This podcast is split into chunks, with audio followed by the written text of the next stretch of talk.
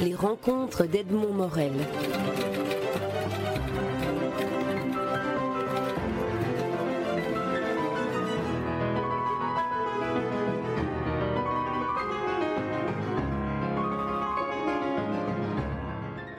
Jean-Pierre Gibrin, vous publiez aux éditions Futuropolis le, deuxième euh, tome de Mathéo. Euh, deuxième époque aussi, on retrouve le personnage de, ce premier album en 1917-1918. Euh, alors, ma, première question porte sur la manière dont, dont vous travaillez, parce que j'étais quand même époustouflé par la manière dont vous racontez à travers un personnage Mathéo la guerre 14-18, la révolution russe. Vous racontez toute l'histoire avec un grand H à partir d'un personnage que vous suivez, qui est un personnage euh, d'une certaine manière qui, n'a jamais choisi son destin et qui va tout le temps là où il ne devrait pas être. Euh, oui, c'est assez bien résumé. on l'attend pas forcément là, euh, puisqu'il a été élevé dans le pacifisme. Donc déjà la guerre de 14, c'est Premier paradoxe, parce que lui n'est pas obligé de s'engager. La révolution russe, c'est un peu différent. C'est-à-dire que là, il, y a une vraie curiosité qui vient de lui, tout de même, d'aller voir ce qui s'y passe. Euh, mais accompagné par, euh, par le copain de, son père, Gervasio, donc il y a une génération de différence. Et c'est ce qui va faire aussi toute l'appréhension de cette période, enfin de, oui, de cette période euh, mouvementée.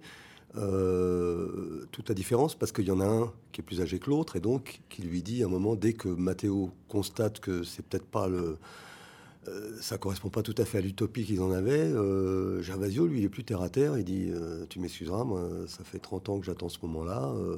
c'est ici que ça se passe, c'est ici qu'on change le monde. Et donc, il y a une indulgence acquise dès le départ, alors qu'il n'est pas bolchevique, lui, il est anarchiste.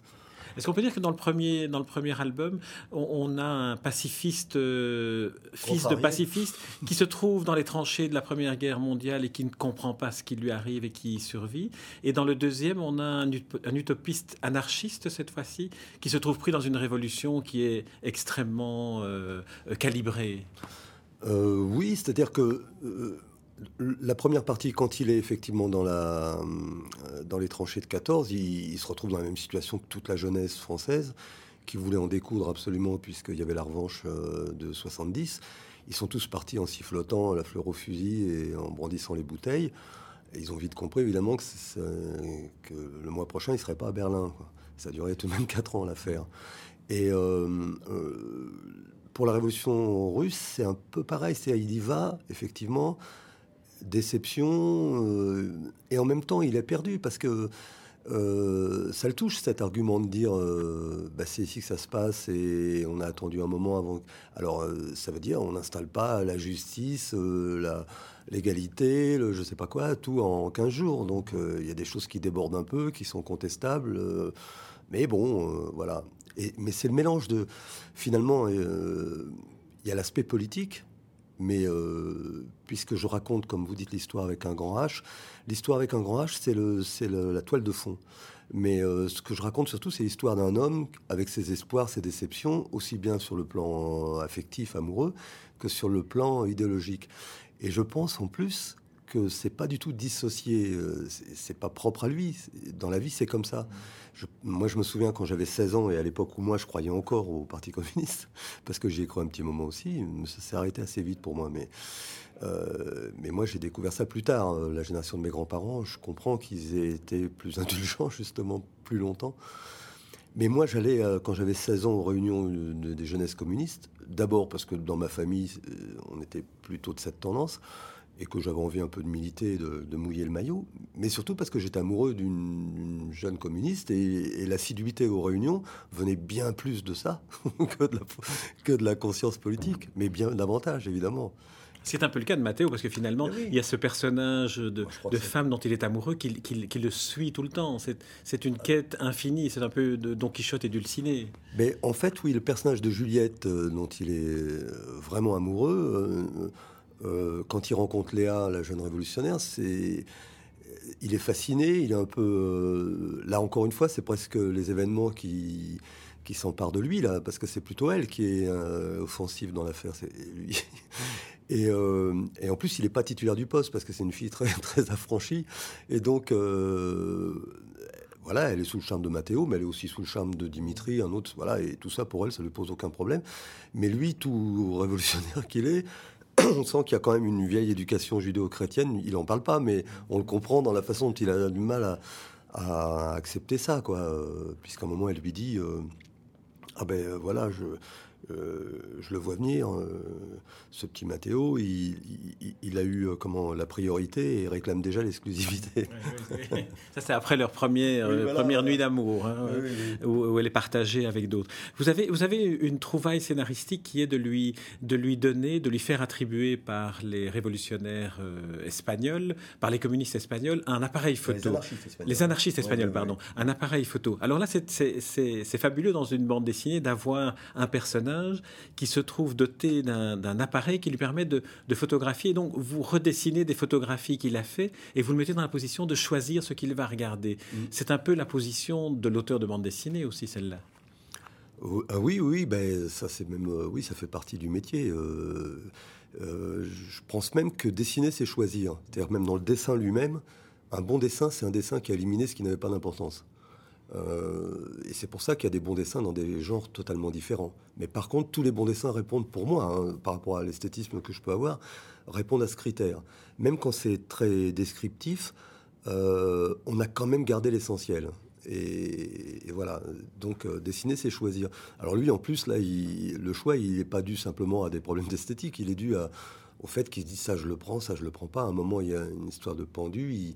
Il, est tellement gêné de la situation qu'il ne la prend pas. Mais c'est plus quelque chose qui, un fusible euh, humaniste qui fait que euh, j'avais entendu euh, Pierre Schondorfer parler, qui filmait, lui c'est pareil, c'était, il, s'est retrouvé, à la limite c'est marrant, ça fait un parallèle, mais il s'est retrouvé dans, les conflits de, de la guerre d'Indochine, et cet homme-là n'était pas du tout un belliqueux, sûrement même un pacifiste dans le fond, mais il voulait faire du cinéma et, il s'est dit, bah, finalement, euh, la seule possibilité qu'il avait, c'était de devenir cinéaste de l'armée.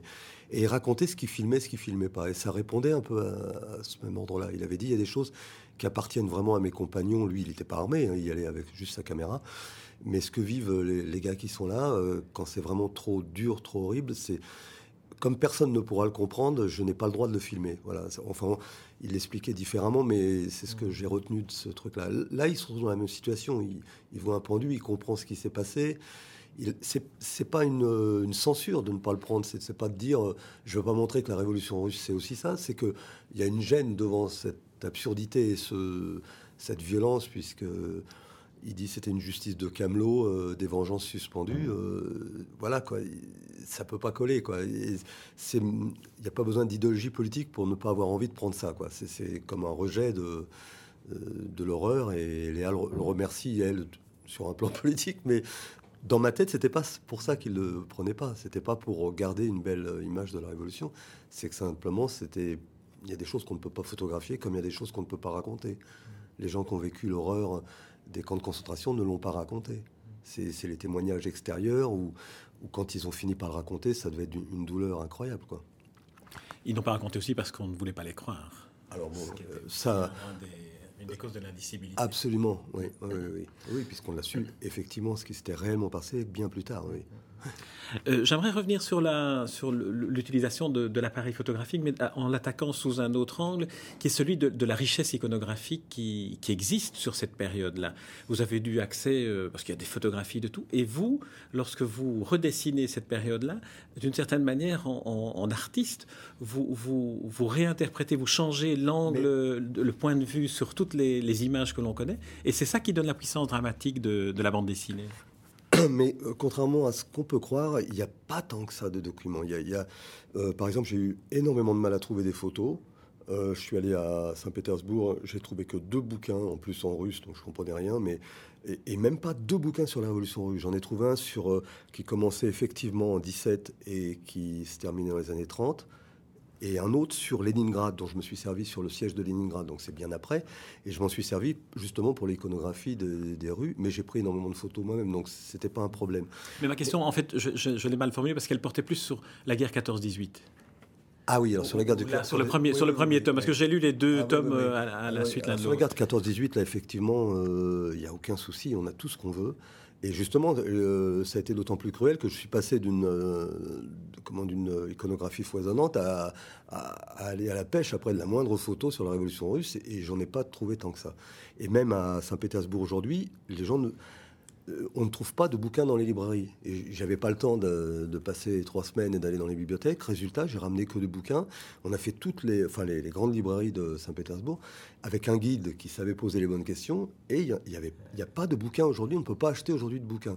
Moi, je pensais que c'était une question idéologique, c'est-à-dire après la noirceur du communisme, ils voulaient plus en entendre parler, donc il y avait une espèce de veto, même euh, de tabou là-dessus. Et euh, le guide m'a dit, c'est même pas ça, c'est simplement ça intéresse personne. C'est-à-dire que donc commercialement, si ça intéressait, il y aurait des bouquins de fait.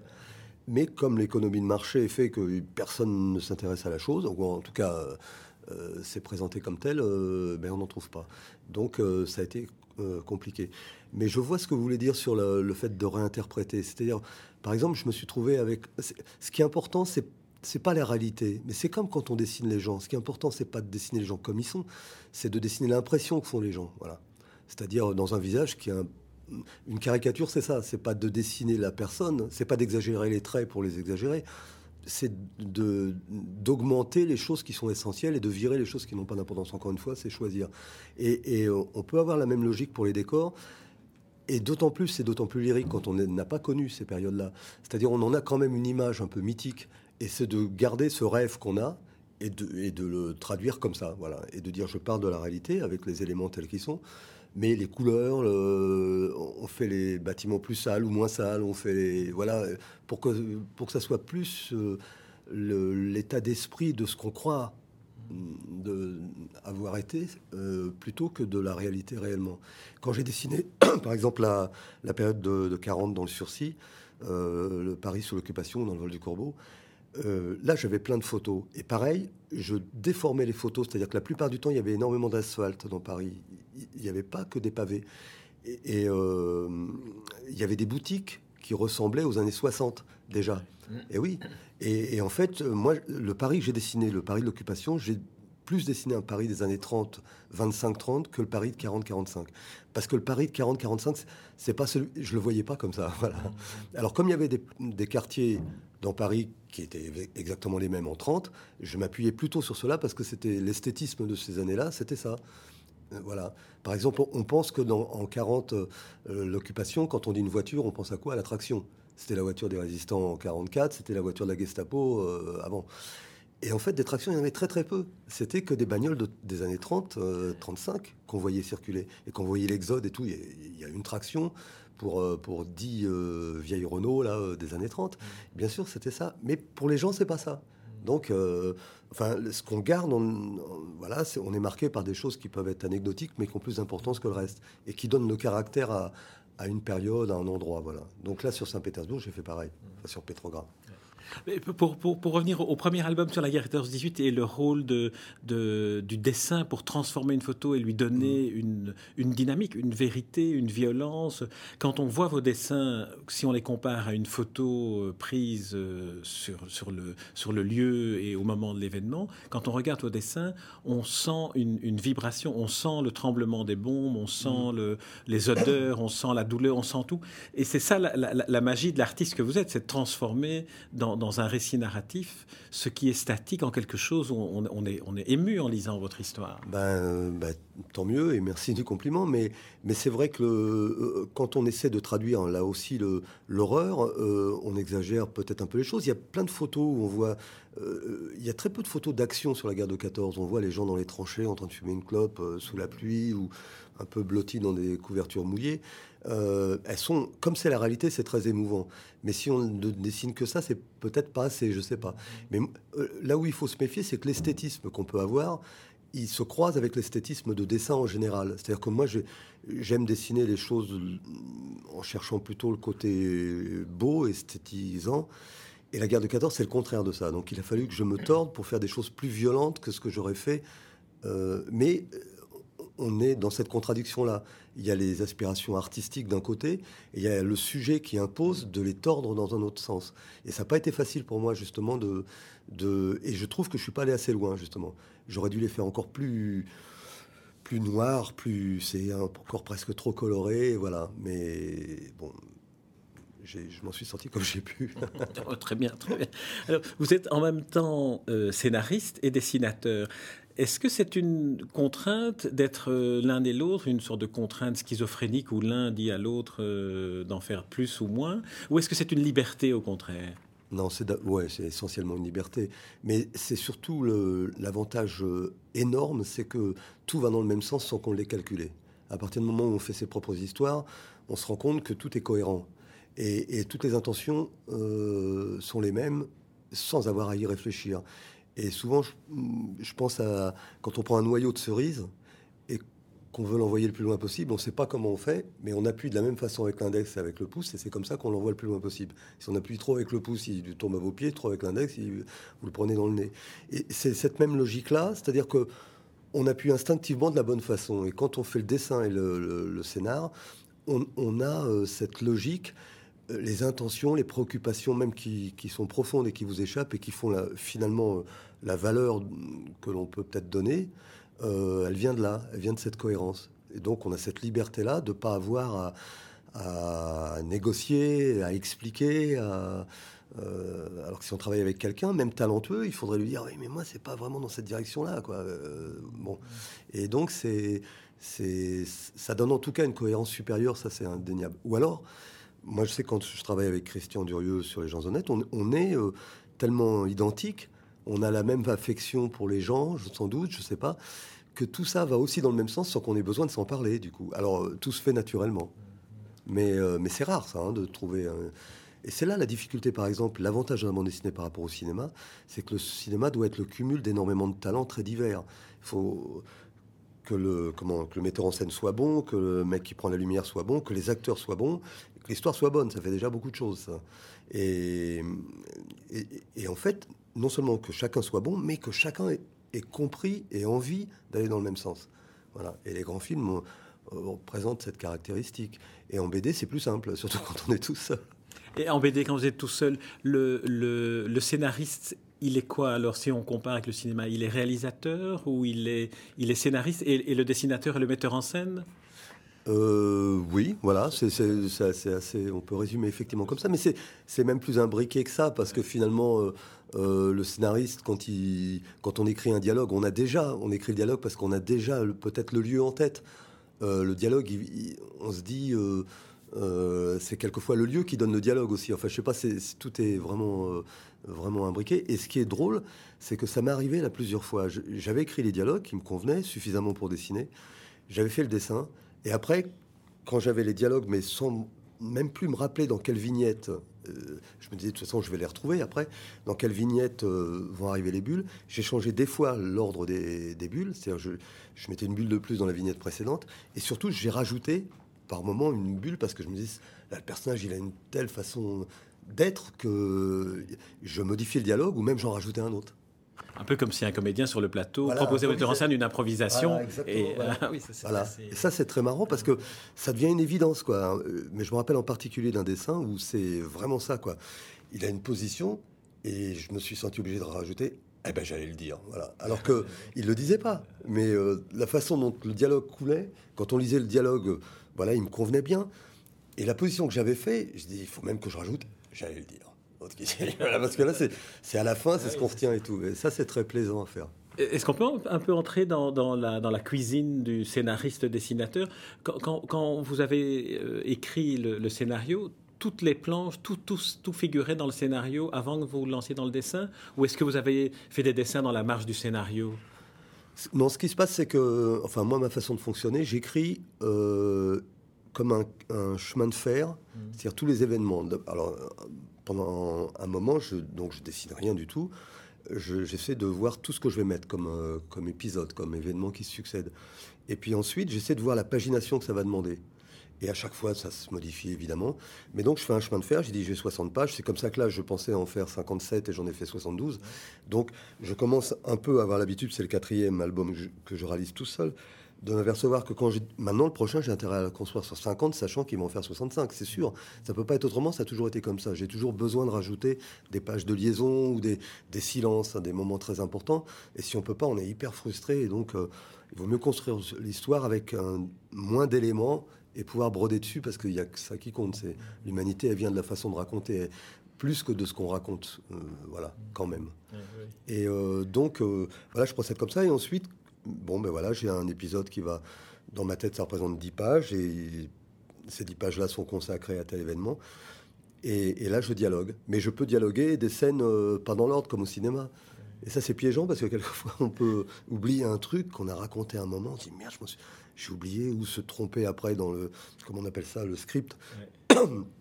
Et une fois, ma femme avait relevé euh, un truc qui allait être dramatique, c'est que j'avais refait le béret de Jeanne à un moment où elle l'avait plus. Et, elle l'avait donné à, au personnage de François. Et on la revoit avec son béret à la fin de l'histoire. alors, le, script, c'est quoi par rapport au, chemin de fer et au scénario? Là, là, il y a des dessins déjà. Alors. Euh, ben voilà, une fois que je suis passé à cette étape de, découper, après je, fais comme des épisodes euh, indépendants quasiment qui s'emboîtent parce que je le sais, mais, mais c'est des épisodes indépendants. Mais quelquefois on revient sur les dialogues, c'est-à-dire, ce que je vous disais, c'est que ouais, on peut revenir sur une scène, tout d'un coup, on la réécrit complètement. Ça m'est arrivé, ouais. Parce que trop dramatique ou trop drôle par rapport au moment euh, en question, où je me suis trop laissé aller à, faire le malin, enfin, à faire des personnages trop dans la légèreté, euh, alors que là, ça demande des fois des phrases toutes simples, bien plombées, et où il n'y a aucun effet. Et c'est ce qui donne le poids. Et c'est ce qui donne aussi le relief aussi au passage plus, plus, joyeux. voilà.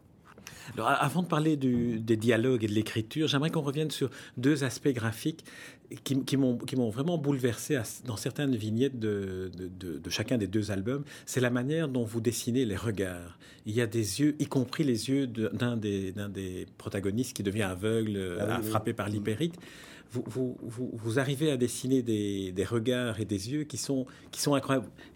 quand, ça arrive sous la plume, ça vous vient comment? Ça, ça... Ben, je sais pas. Ben, le, regard, c'est vrai que dans le personnage, c'est ce qui est le plus important, hein, toujours. Mais, mais euh, là, je pense que je dois bénéficier du fait que j'ai commencé, moi, par faire de la caricature, du dessin de presse, tout ça. Et j'étais fasciné par ça. à la limite, j'aurais pu passer ma vie à dessiner des visages. Ça m'aurait pas du tout dérangé. Et, même aujourd'hui, j'ai un projet de bouquin sur. Euh, sur des portraits comme ça, mais euh, c'est une idée qui me tient à cœur, où là, il y aurait vraiment une, texte, une page de texte et, et, un, portrait de quelqu'un que je ne connais pas, etc. Enfin bon, euh, et, euh, mais dessiner le portrait ou l'attitude, parce que pour moi, le portrait, c'est pas forcément le visage, c'est aussi la façon de se tenir. Les gens sont très caractéristiques dans la façon dont ils se tiennent, et, ça, raconte beaucoup de choses, quoi. Et donc, oui, pour en revenir au regard, là, je peux pas vous dire comment je m'y prends, mais mais j'y attache évidemment de l'importance. Mais, mais ce qui est drôle, c'est quand on arrive à sentir le regard sans avoir dessiné les yeux. C'est-à-dire, dans l'attitude, on sent où regarde le personnage. Et ça, il y a un peu de bol, hein, des fois, dans, dans, le dessin, mais quand, quand vous tombez là-dessus, vous y tenez. Il y a un dessin dans, dans Mathéo, là où, euh, où Paulin est dans le train, et où euh, et, Paulin ne voit pas clair, lui. Mais on sent qu'il regarde, sans le voir, il regarde son copain en face. Et, et dans l'attitude, c'est vraiment le mec qui écoute, quoi. Voilà. Et quand on réussit des petits coups comme ça, on, est content de soi. oui, Paulin, c'est le personnage aveugle pour ceux qui n'ont pas encore lu. Alors, j'aimerais qu'on termine cette interview en parlant cette fois-ci du côté écriture, parce que vous êtes non seulement un, artiste du dessin et presque presque de la de la peinture et, tellement c'est un livre. Ce sont, sont, deux ces deux albums sont des livres d'art plus que de la bande dessinée, je trouve. Mais au niveau de l'écriture, au niveau de l'écriture, on, on prête parfois moins attention à la manière dont sont écrites les bandes dessinées dont sont écrites les bandes dessinées. Et en vous lisant, j'ai eu l'impression, en lisant dans le premier volume 14-18, de lire du Blaise Sandrin, et dans le deuxième, Révolution russe, de lire du Pasternak. Ah Alors, vous avez un travail d'écriture qui est, qui est incroyable, parce que, le, y compris dans, la, dans, le descriptif des, séquentiels, vous, vous, vous, avez un style qui est, qui, est, qui est, en phase totale avec les, avec les dessins, et qui est très original et très riche en même temps. Eh bien, écoutez, grand merci. Mais... Euh, oui, ben, je pense là aussi je bénéficie d'autre chose, c'est que euh, j'ai très peu lu dans ma vie. Alors je me trouve avec la décontraction, enfin très peu lu, un petit peu, mais euh, quelquefois on me fait le crédit, voilà, de, on fait quelques compliments sur l'écriture et tout le monde pense que voilà que j'ai lu beaucoup, j'étais une quiche totale au lycée en, français euh, et quand j'entends maintenant des profs de français qui viennent se faire dédicacer le bouquin qui me font des compliments, je leur dis vous m'avez pas toujours dit ça quand même hein. et, à juste titre sûrement. Mais euh, voilà, j'ai la décontraction un peu comme les gens qui se mettent à jouer du blues et à improviser on peut faire de la musique sans avoir un bagage culturel et de musique classique. Et au contraire, si on a un bagage de musique classique, c'est beaucoup plus dur de se laisser aller et d'improviser et, de, construire euh, sa musique euh, et, de progresser là-dedans. C'est beaucoup plus dur si on a effectivement dans l'oreille toute la musique la plus sophistiquée qui soit. Et donc on se trouve tellement naze quand on fait trois notes que c'est pathétique, on arrête tout de suite. Si on n'a pas trop d'éléments de comparaison, on a une décontraction qui permet de jouer et de lâcher ses coups. Et peut-être que dans l'écriture, je bénéficie de ça, c'est-à-dire le jour où finalement moi j'ai commencé à écrire mes propres histoires par défaut, c'est-à-dire on me proposait des, scénars qui me convenaient pas. Et comme c'était à une période où j'avais envie, puis j'avais 40 ans, je me disais c'est maintenant qu'il faut vraiment essayer de faire un, truc où tu te donnes à fond. Je m'étais dit il faut quand même. Et là c'était des préoccupations de dessin. Hein. Je m'étais dit il faut quand même que ça soit sur une histoire qui te plaise vraiment à fond. Donc au bout d'un moment je me suis dit bah, je vais l'écrire. Je vais écrire une histoire moi-même. Et au moins je sais pas qui ça plaira, mais à moi ça me plaira. Voilà. Et donc c'était juste pour me faire plaisir et, j'ai eu la chance que bon voilà que ça que ça ratisse un peu plus large, mais mais euh, oui c'est peut-être pour ça qu'on euh, parlait d'une façon d'écrire particulière. Ben, voilà, je sais plus qui disait un bon écrivain écrit pas mieux qu'un autre, il écrit comme personne. Et on peut pas dire mieux sur l'écriture. Mais c'est vrai pour tous les moyens d'expression. Un bon dessinateur, il dessine pas mieux qu'un autre, il dessine comme personne. Donc voilà, euh, et la meilleure façon d'écrire comme personne, c'est d'être sincère, euh, de pas trop faire son malin, euh, même si on cherche des effets, forcément, on cherche toujours. Hein. On peut pas écrire. voilà, il y, a du travail derrière, donc une direction recherchée. Effet, c'est peut-être un mot péjoratif, mais voilà. Mais simplement, si on est sincère par rapport à ce qu'on a envie de dire et un peu radical, on, bah, finalement, on y arrive. Quoi.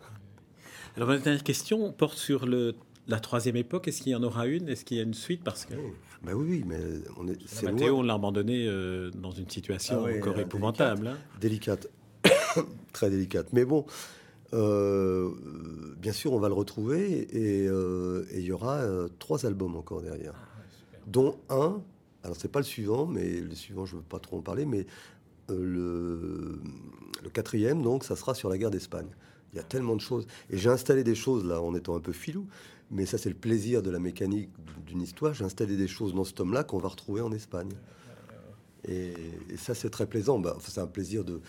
Euh, là, j'en suis même sur le tome 3. La partie la plus, la plus réjouissante, c'est.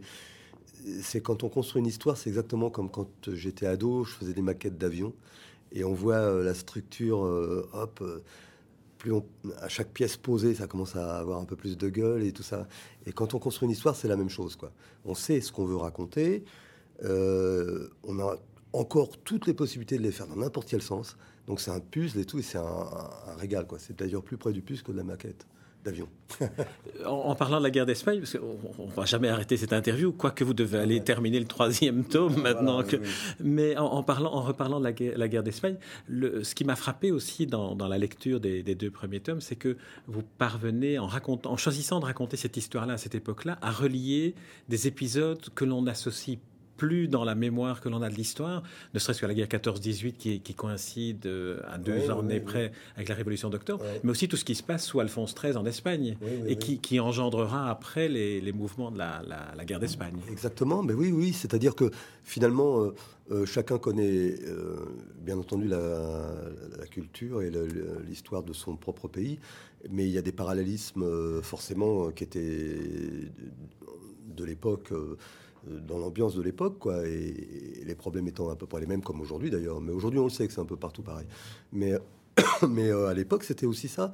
Sauf que justement, ce qui est intéressant, c'est de voir que, par exemple, euh, euh, la, pauvreté en Russie avait atteint un tel niveau que c'est devenu détonnant et explosif, et qu'en France, même si elle était redoutable et qu'elle existait bien évidemment, elle n'a pas été suffisante pour déclencher en même temps une révolution sociale. Et en Espagne, elle était assez bien verrouillée, ce qui fait que, ben voilà, ça pas, il a fallu attendre bien plus tard. Mais, mais euh,